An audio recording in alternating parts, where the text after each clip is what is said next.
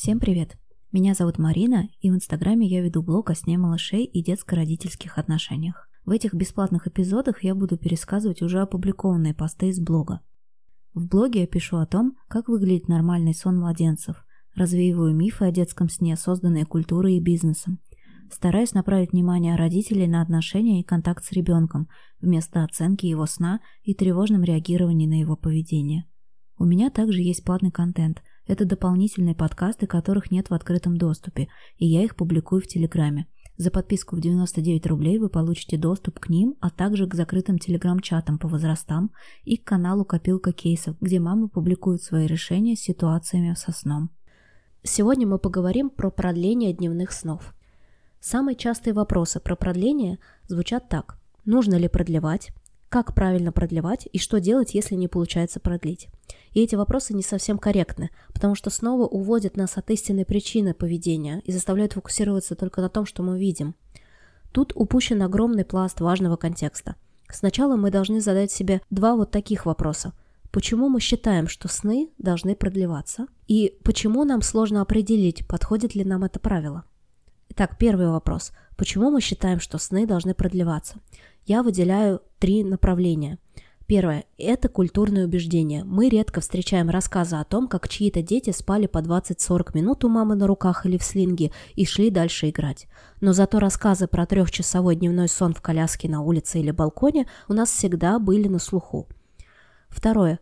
Мы ориентируемся на нормы сна, которые были разработаны на основе старых исследований, где мужчины в белых халатах изучали спящих в одиночестве младенцев, разлученных с матерями и пребывающих на искусственном вскармливании с смесями устаревшего состава. Третье. Некоторые специалисты применяют маркетинг на основе запугивания. Наверное, вы не раз видели посты, статьи или читали в книгах о том, что недостаток сна приводит к отставанию в развитии. Поэтому ребенку нужно обеспечить как можно больше сна, и это ответственность родителя. Это действительно так. Недостаток сна приводит к отставанию. Но само это умозаключение тоже было основано на исследовании детей, которых специально лишали сна и потом измеряли их когнитивные функции. Вряд ли кто-то, всерьез обеспокоенный здоровьем своего ребенка, станет так делать. И второй вопрос, почему сложно определить, подходит ли нам это правило? Первое, потому что страшно допустить ошибку. Ведь все делают так, а ты по-другому. Второе, потому что мы загрызем себя чувством вины, ведь если у нас не получается, то мы плохие матери. Испытывать вину, особенно за здоровье ребенка или несоответствие социальным ожиданиям, для некоторых из нас очень больно, поэтому мы несознательно стараемся избежать этой боли. Третье. Бывает так, что ребенку сложно доверять, и мы принимаем многие решения за него, а точнее за его организм. Когда мы копаем это глубже, то причина оказывается в потере доверия к самой себе и потере интуиции.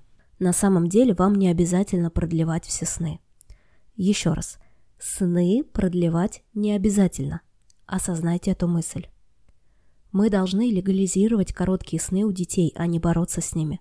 Короткие сны абсолютно физиологично являются стандартом типичного сна ребенка грудного возраста. Мы должны коллективно принять отсутствие необходимости контролировать сон ребенка, чтобы мы и другие матери начали жить наконец-то в обществе, где нам нормально и комфортно от того, что наш ребенок не спит, как спали все дети 30 лет назад, а спит так, как ему удобно. Очень-очень часто случается так, что когда родитель отпускает контроль и говорит себе Пусть спит как хочет, я лишь адаптируюсь, то с удивлением он обнаруживает, что ребенок начинает нормально спать ночью и нормально чувствует себя днем даже на коротких дневных снах. Мне много мам об этом сообщали, и я хочу сообщить другим мамам. Вам не обязательно продлевать сны. Большинство детей спит короткими снами, и это не отклонение и не ошибка развития. Это нормально, если ребенок с рождения спит короткими снами, и нормально, если он стал так делать только после 4 месяцев. Два единственных случая, в которых, как я считаю, мы можем насторожиться и постараться продлить малышу сон, это Первый случай. Если после короткого сна ребенку явно плохо, он проснулся с плачем, в бодрствовании раздраженный и грустный, при этом после длинного сна ему намного лучше. Второе. Если с короткими дневными снами ночи гораздо хуже и утром ребенок разбитый. При этом с длинными дневными такого не наблюдается. И тогда перед нами уже совсем другая задача. Не как продлить сон, а как помочь ребенку чувствовать себя лучше.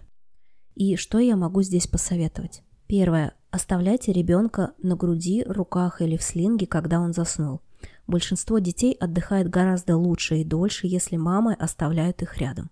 Можно сказать, продление происходит незаметно, ребенку нет нужды просыпаться полностью, чтобы закричать или позвать вас. Никакой плохой привычки, напомню, вы не сформируете. Второе. Не доводите малыша до переутомления. Да, переутомленный ребенок быстро отключается, и мы можем видеть в этом выгоду. Но так не надо.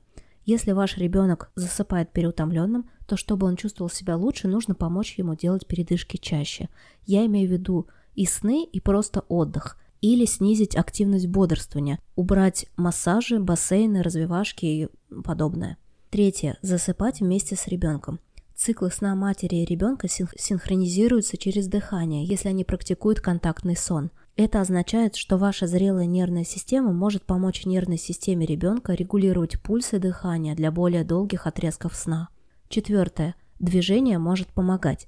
Но будьте внимательны, некоторые родители в погоне за максимальными цифрами общего количества сна добиваются двух-трехчасового дневного сна в коляске и не связывают это с проблемами ночью. В этих случаях чаще всего помогает отказ от продления, хоть это и может расстраивать. Движение также помогает ребенку делать передышки в течение дня.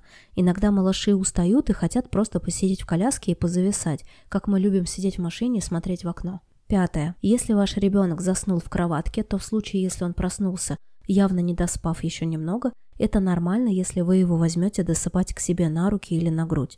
В этом нет ничего страшного. Шестое. Бывает, что продлить сон не удается, а ребенок при этом жутко не выспавшийся. В этом случае мы можем воспринимать ситуацию реалистично и сказать себе «Да, ближайшие часы будет очень трудно, и мне, и ему. Скорее всего, у него болит голова или ломит тело, я сама прекрасно понимаю, что это такое, когда ты не доспал». Вместо того, чтобы злиться на ситуацию, заниматься самообвинением и проклинать Вселенную, надо подумать, что я могу сделать, чтобы нам было чуть-чуть проще дожить до следующего сна – я могу отменить это и это. Я могу пойти на улицу, потому что свежий воздух нас бодрит. Я могу остаться с ним в кровати на весь день. Могу носить его в слинге, не заставлять спускаться на пол и не ожидать от него свободной игры и тому подобное.